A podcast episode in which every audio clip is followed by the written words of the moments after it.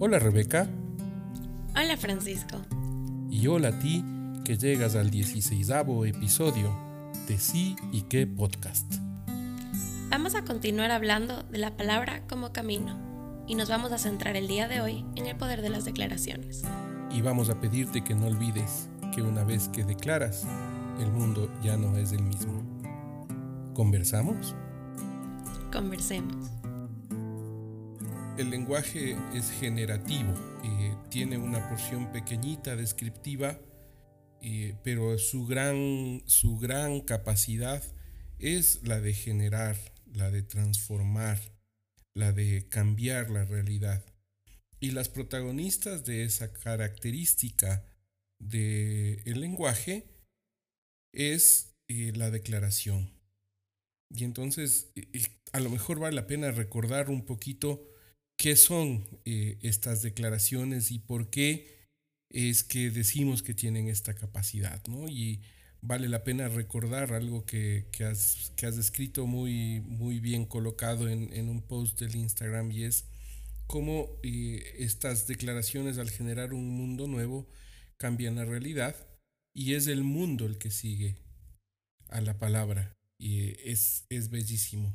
Y la dimensión que tienen las declaraciones están atadas a lo que hemos dicho, al poder, a la validez y al compromiso asumido cuando declaramos algo, que son estas tres características clave de, la, de, la, de las declaraciones.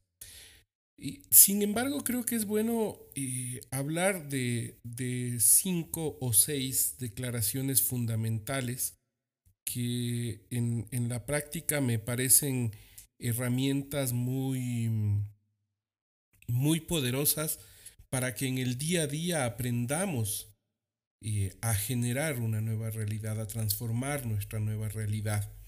Esta, estas cinco o seis, porque hay dos que yo las veo como una sola, que son la declaración del sí y del no, eh, son, son declaraciones que las hacemos en la vida y, y que en realidad nos cambian la vida. Yo las uso mucho en el, en el entorno terapéutico por ejemplo, cuando hay una pareja en conflicto que decide terminar su relación. Y entonces para terminar terminamos haciendo esas cinco declaraciones fundamentales mutuamente. Y es una hermosa forma de cerrar las relaciones. Porque es, sí acepto que esto que hemos vivido es hermoso. No voy a permitir que me maltrates más.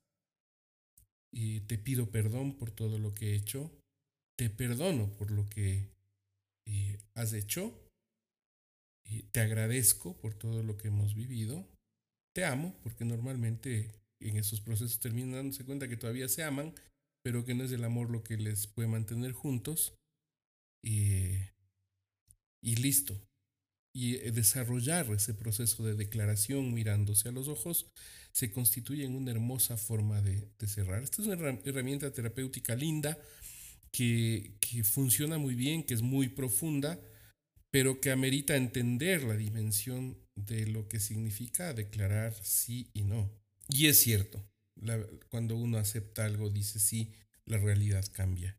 Y cuando dice no, también la realidad cambia, ¿no? Sí, yo creo que esto es muy importante porque lo que también estamos intentando hacer con estos nuevos episodios en el que estamos hablando de la palabra como camino es también reconocer y darle el lugar que tiene todo lo que decimos. Y creo que en el día a día solemos pasar por la vida a veces haciendo declaraciones sin estar conscientes de lo que tiene esto atrás. Y tenemos que hacernos responsables, porque como tú dijiste, las declaraciones tienen un compromiso contigo. Y al declarar algo yo me comprometo a hacer y actuar a través de este compromiso. Claro, y una cosa que pasa es que cuando no tenemos ese compromiso y lo declaramos, decimos, ah, no, es que no se generó nada con esta declaración. No, no, no te comprometiste con la declaración y no actuaste en línea con esto. Exacto. Pero el hecho de que lo hayas ya declarado, el mundo ya se transformó el momento que tú lo pusiste ya afuera. Y tenemos que hacernos responsables de lo que esto Así significa. Es. Y, y, el mundo está donde está por esto, ¿no? Porque no, no somos capaces de sostener ese poder que tenemos a través de la palabra y, y como este fenómeno, no me acuerdo el nombre que, que tiene, de creer que yo hago bien y tú no haces bien. El error fundamental de atribución. Todo lo que hago bien depende de mí, todo lo que hace mal es, es por temas externos y la culpa está en ti. Entonces es culpa del medio que no soporta mi capacidad de declarar. No es que yo no me comprometí, no es que no tengo el poder para hacer esa declaración, no es que era una declaración no válida. Siempre va a ser culpa del otro. Y en las relaciones interpersonales pasa mucho esto, ¿no? Y estamos en la expectativa, en la suposición, en, en lo no dicho, pero viste que el día que uno dice, pasa esto, siento esto, quiero esto, ¡puf! La realidad cambia. Y asumir esto es... Todo se transforma. Es de un vértigo enorme, pero una vez que te lanzas es delicioso. Y por eso nos conecta también mucho con nuestra vulnerabilidad, que es un tema que también se va a comenzar a abrir en estos Fíjate la conexión poderosa que existe entre nuestro ejercicio del poder de crear la realidad y nuestra vulnerabilidad. Bueno, conversemos un poco sobre estas declaraciones, ¿no? ¿Qué, ¿Qué, significa el declarar sí y el declarar no? Significa primero fundar un nuevo lugar en la vida y está puesto en juego nuestra eh, dignidad. Porque cuando yo digo no, me pueden ignorar. Y es mi dignidad en juego y el respeto puesto puesto en juego, ¿no? Cuando ese no es pasado por alto por, por alguien, es, es, es un asunto de respeto, de, de este valor intrínseco que, que nos, nos quita un lugar o nos da un lugar.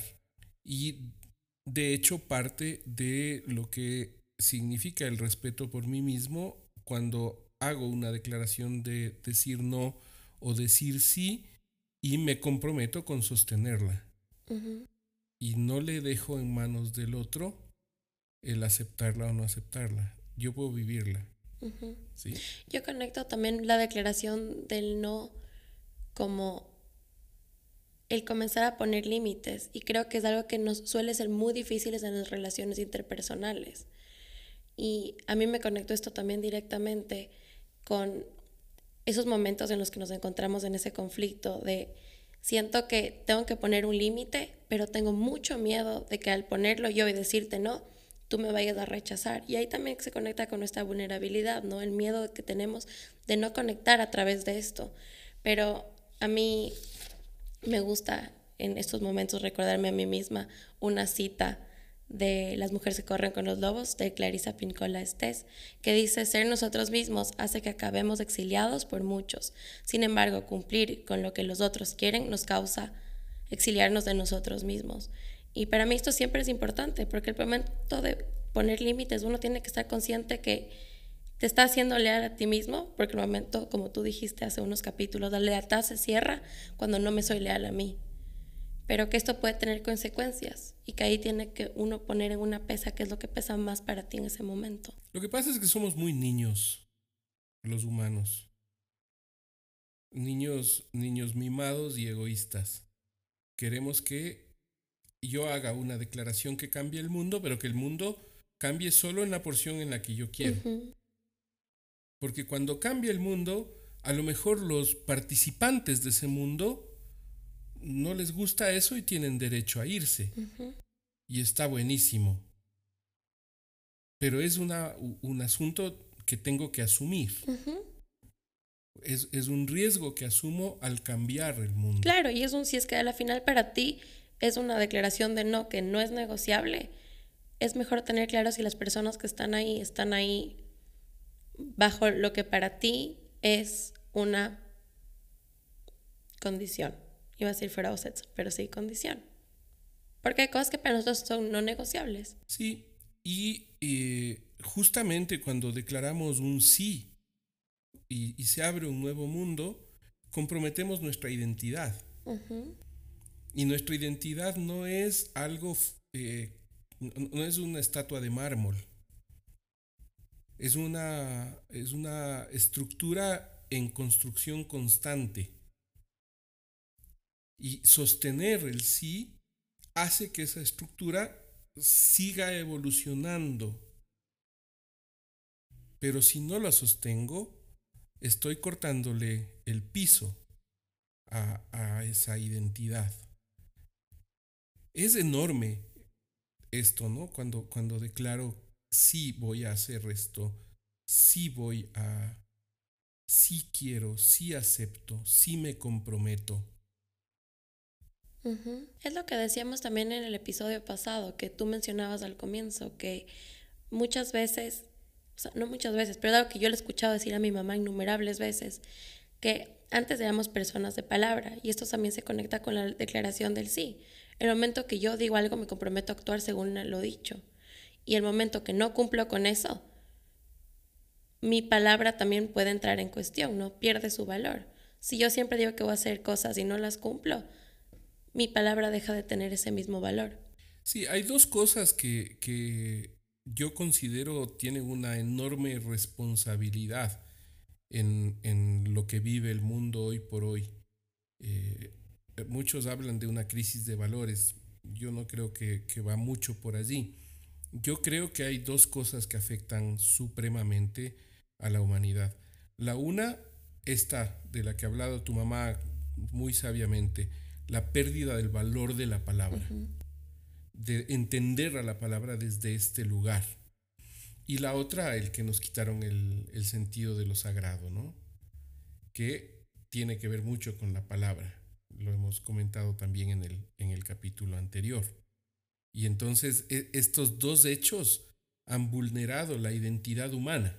Entonces estas, estas dos declaraciones que yo las veo como una, la del sí y la del no, fíjate que tienen que ver con la dignidad y con la identidad del ser humano y con la posibilidad de abrir nuevos mundos o de cerrar viejos mundos. No quiero más esto.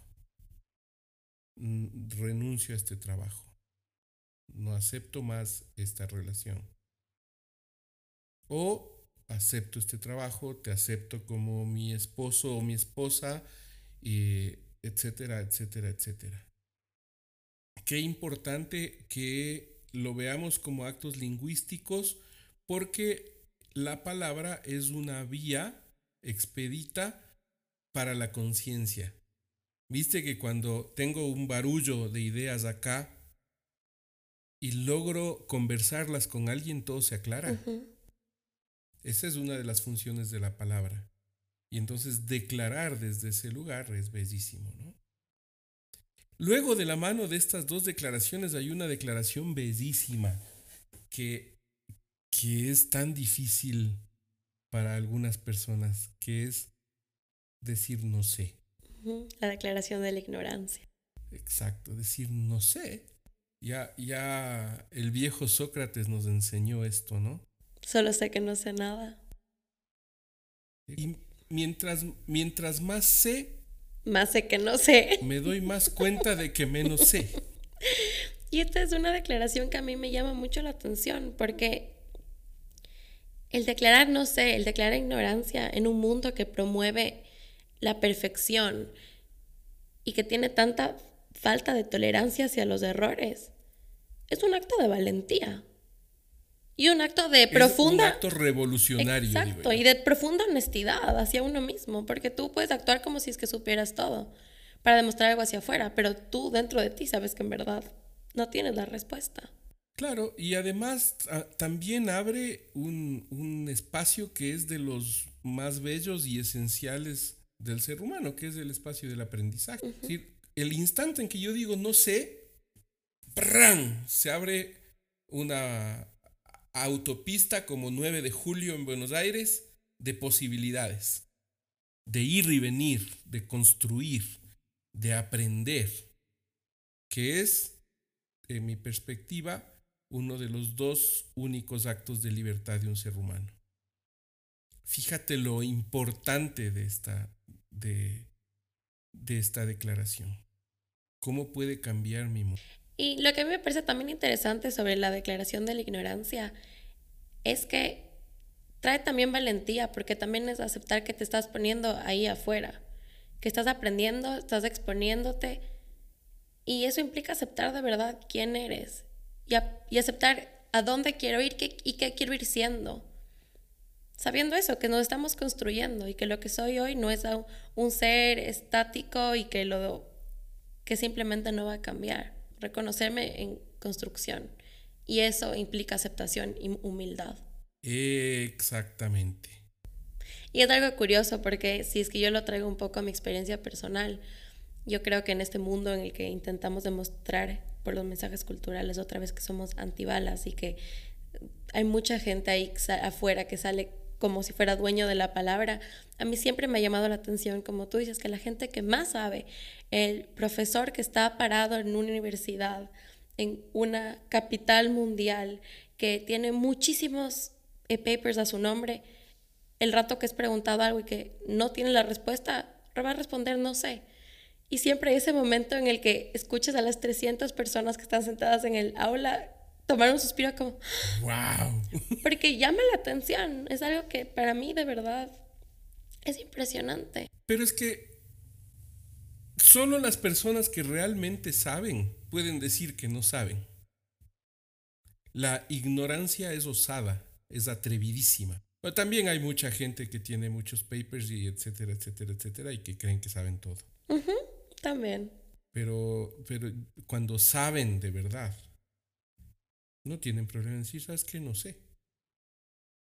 Pero cuando dicen no sé, lo siguiente que pasa en su vida es que van allá a aprender. Fíjate cómo el, esquema funciona, ¿no? es, es, es una esencia transformadora la declaración de ignorancia. Pues fíjate estas, estas tres declaraciones solamente el, tomar conciencia de estas tres, que las estamos haciendo todo el tiempo, ¿no? No solo en los momentos supremos de la vida, todo el tiempo. Todo el tiempo estamos diciendo sí, no, sí, no. Vivimos en un mundo binario y todo el tiempo estamos desafiados a aceptar que no sé. Trae una paz esta vaina de decir no sé. Una paz. No, no, casi que no logro explicarla, ¿viste? Es, es hermoso. ¿sí? Pues, no sé, trae silencio interior. Exactamente. Trae creo que esa conexión con, con, el silencio interior eh, es la llave del candado del aprendizaje. Cuando hay mucha bulla es difícil aprender, ¿no? Las cosas importantes de la vida. Óyeme, luego después de esto, quiero, quiero que conversemos sobre la declaración del perdón. Que es una declaración bien interesante porque entenderla como un acto lingüístico es también un poco revolucionario. Porque hemos, hemos querido entender emocionalmente el perdón. Y esto le ha traído al mundo una serie de equívocos una serie de imposibilidades, además de conectarte realmente con el perdón. Y de confundir al perdón con el olvido, por ejemplo. De confundir al perdón con la justificación de una situación que me ha vulnerado. Y esto, esto tiene que ver esencialmente con la necesidad que tenemos los humanos de volvernos soberanos de nuestro mundo emocional. Y esta declaración facilita esta soberanía de nuestro mundo emocional. Miremos los dos espacios, eh, las dos formas de, ejercicio de la declaración del perdón, que su diferencia es en dónde pongo el poder. ¿Lo pongo en mí o lo pongo en ti? Y entonces perdono o pido perdón. Y ese acto de pedir perdón es evidentemente un acto de humildad que pone en manos del otro el resolver este pendiente que existe entre ambos. Y esto puede estar conectado con el reconocimiento de que mi acción afectó la relación no te afectó a ti, afectó la relación. Entonces, cuando yo pido perdón, estoy poniendo el poder en el otro. Y el otro me puede decir, no, no te perdono. Y la función del perdón, que es eh, quitar esto que ha sucedido entre tú y yo de en medio, porque ya no me interesa estar más relacionado contigo. Esto ha sido tan complejo para mí o fue tan duro para la relación que se rompió y entonces esto que pasó es lo único que nos vincula. Entonces a través del perdón lo que hago es retirarlo. O mi relación contigo es tan importante, es tan fundamental que voy a retirar esto que me está estorbando entre tú y yo. Y entonces, dependiendo de la conciencia de mi responsabilidad sobre mis actos, entonces lo que hago es pedirte perdón y entonces tú decides o ejercer yo el poder y decir te perdono. Sí, y por eso es también... Por esto que pasó. Y por eso es también un acto de liberación personal, ¿no? Porque suele pasar mucho que yo creo que el perdón es entendido desde este lugar de, no, tú me hiciste esto y por eso me tienes que pedir perdón. Cuando en verdad, como nosotros hablamos antes, yo permito que se me haga algo. A la final, la otra persona, si es que yo no le permito, no tiene ninguna, no tiene una influencia en mí, pero yo le permito y que me afecte en ese sentido. Y el pedir perdón es liberador porque pasas de ser víctima a ser responsable. Sales de ese rol donde el otro te hizo daño y entras a ese lugar donde sabes que te pertenece a ti. El quitar la cajita y quitar eso que pasó y que estorba en la relación o decir, sabes que no la voy a quitar, pero yo decido alejarme de ti. Voy a hacer solo una, una anotación semántica en lo que has dicho. Okay. El otro no me hizo daño. yo, yo he permitido que lo que has hecho me haga, me haga daño. Y por eso el perdón, el perdón me puede llevar de ser víctima a lo que has dicho, a ser responsable de mi propia vida, ¿sí? Porque las emociones suceden en nosotros. Exacto, y son mi responsabilidad. Mis emociones son mi responsabilidad, no es tu responsabilidad. Y aquí me parece interesante porque tú hablaste de el perdón y que a veces hay esa confusión con justificación y que yo creo que en eso el aceptarme el aceptar que soy responsable de algo que hice que afectó la relación tiene que venir desde ese lugar donde no estás justificando lo que hiciste, estás aceptando tu responsabilidad en este cambio que hay en la relación.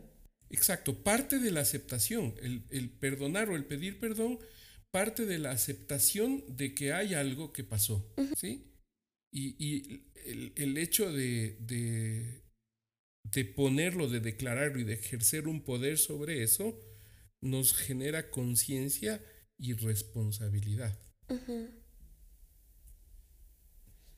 Sí. Hermoso. Que luego dijiste que también el perdonar no es lo mismo que olvidar. No. No. O sea, hay cosas que no me voy a olvidar nunca, pero que puedo perdonar hoy.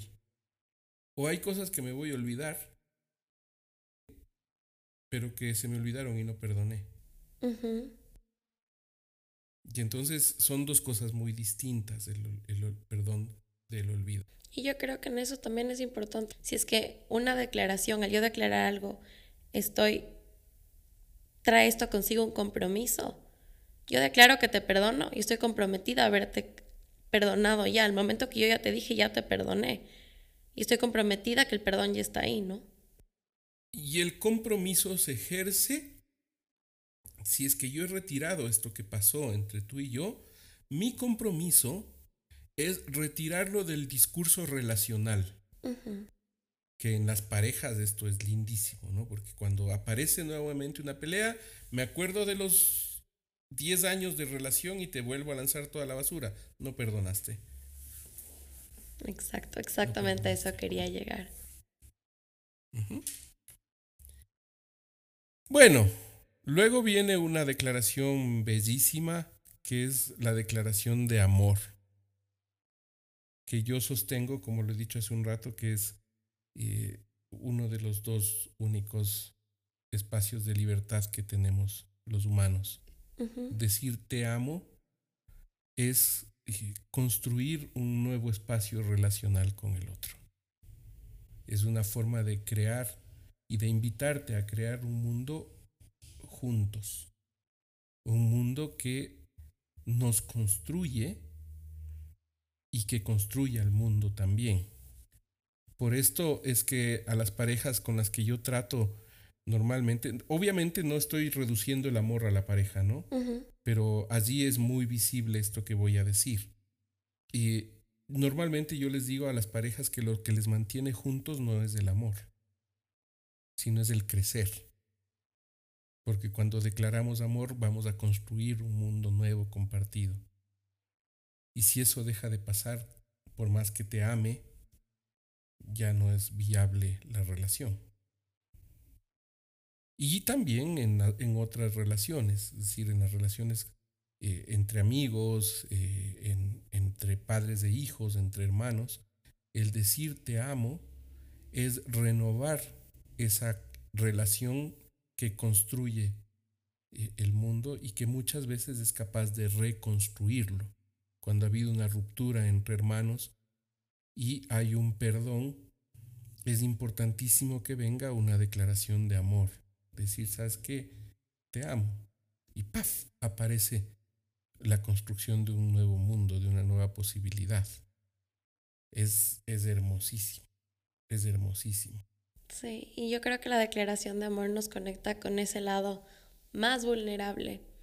Y Brené Brown, que ya le he traído yo muchas veces aquí, pero otra vez Brené Brown, ella define la vulnerabilidad como ese lugar de riesgo, de incertidumbre y de exposición emocional. Pero también es la cuna de la conexión humana, de pertenencia, del amor y de la valentía. Entonces siempre ese momento, el momento que yo salgo y digo, te amo, tengo la claridad que esa es mi verdad y que la estoy poniendo allá afuera. Y que también está, tengo que tener la misma claridad absoluta que la otra persona me ame también o no, ya le, depende de ella pero yo estoy diciendo mi verdad. Exacto. Y cuando digo te amo, lo que siento por ti no cambia, ¿no? Pero lo que sí sucede es que se abre una autopista de posibilidades. Sí. Si es que yo declaro que te amo y tú declaras que me amas, enormes posibilidades, hermosas posibilidades de crear un mundo de etcétera. Y si yo declaro que te amo y tú no declaras que me amas, se abre un mundo de posibilidades. Tengo que saber qué hacer con este amor y de ponerlo en un lugar que quepa en la relación o simplemente que ya no quepa en la relación. Se abre un mundo de posibilidades que me permite descubrir el lugar que ocupo en mí para mí, que es lo primero cuando declaro el amor. Y esto es bellísimo, esto que nos sucede cuando alguien nos dice genuinamente te amo es tan bello. Lo que, lo que debe pasar sería el indicio. Debe haber ya quien lo ha medido eh, psicofisiológicamente, ¿no? Debe haber quien lo midió ya, pero debe ser una poesía esta vaina. un, un eh, enrojecimiento de la neurología feroz que después se dispare a un turquesa. Bellísimo. En fin, esas fantasías que tengo yo neurológicas. Oye, y después hay otra declaración que para mí, y que esta sería la quinta o sexta declaración fundamental, que para mí es de las cosas más bellas que puede existir, porque el amor no surge naturalmente a los humanos, ¿no? La, el perdón es una necesidad que, con la que tengo que, que, convivir y buscar. Pero la gratitud no. La actitud, la, la, gratitud es un, una forma de cambiar la realidad que construye también un nuevo camino en la relación porque reconoce al otro, reconoce al ser del otro y reconoce al hacer del otro. Me permite descubrir lo que el otro es y lo que el otro ha hecho conmigo y para mí. Y implica también un paso por la conciencia, ¿no? Un darse cuenta. De que te das cuenta lo que el otro hizo que sucedió en ti. Y ese acto, por esto es hermoso, porque es un acto de la voluntad. Decir, te agradezco, Rebeca, porque estos 16 episodios de, de sí que me han construido, me han emocionado, me han costado, me han edificado, me han entusiasmado. Te agradezco. También puede no pasar. Y lo que ha pasado no deja de pasar, pero todo lo que pasa cuando declaro la gratitud es hermosísima. Es hermosísima. La, la, autopista que se abre allí. Porque es reconocer el otro y su valor. Y ese acto de la voluntad de agradecer construye amor y nos lleva al, al espacio de la trascendencia de las relaciones. El amor solo no. El amor y la gratitud nos llevan al espacio de la trascendencia de los seres humanos. Y el amor, para volver un poquito atrás, también nos vuelve vulnerables, ¿no? Lo que nos pasa al instante que declaramos amor, que es poner el corazón en la mano. Uf, Dios mío. Dios mío. Dios mío. y el agradecer, a pesar de que no nos vuelve tan vulnerables, nos, nos deja conectarnos primero con la humildad, que significa poder recibir. Y ese balance de, del darme cuenta y darme cuenta de que me doy cuenta que necesito del otro, también toca la vulnerabilidad. Y nos toca toda esta, esta fantástica pintura de las declaraciones con un bellísimo espacio de poder hacer tu propia pintura de la vida de hacerte cargo, de revalorizar lo que eres, lo que haces, lo que sientes, lo que piensas a través de este poder hermosísimo de la palabra. Y lo que quisiera ahora es invitarles a, las personas que escuchan estos momentos claves de la vida donde la palabra ha sido esencial. Cuando esta persona que amo me dijo sí, o me dijo te amo. O cuando este lugar en el que no me sentía bien no iba más y dije no. Cuando recuerdo a ese ser querido que se fue y lo recuerdo con gratitud y agradezco. Y cómo el perdón te ha permitido retomar la vida. Cuando te han perdonado y cuando has perdonado. Esa es la palabra. Ese es el poder de la palabra, que nos vuelve titanes del universo y los seres más vulnerables. Es hermosa paradoja. Y en esa conjunción de la fuerza de la creación del universo en la palabra y de la más absoluta vulnerabilidad, es lo que eres. Eres humano.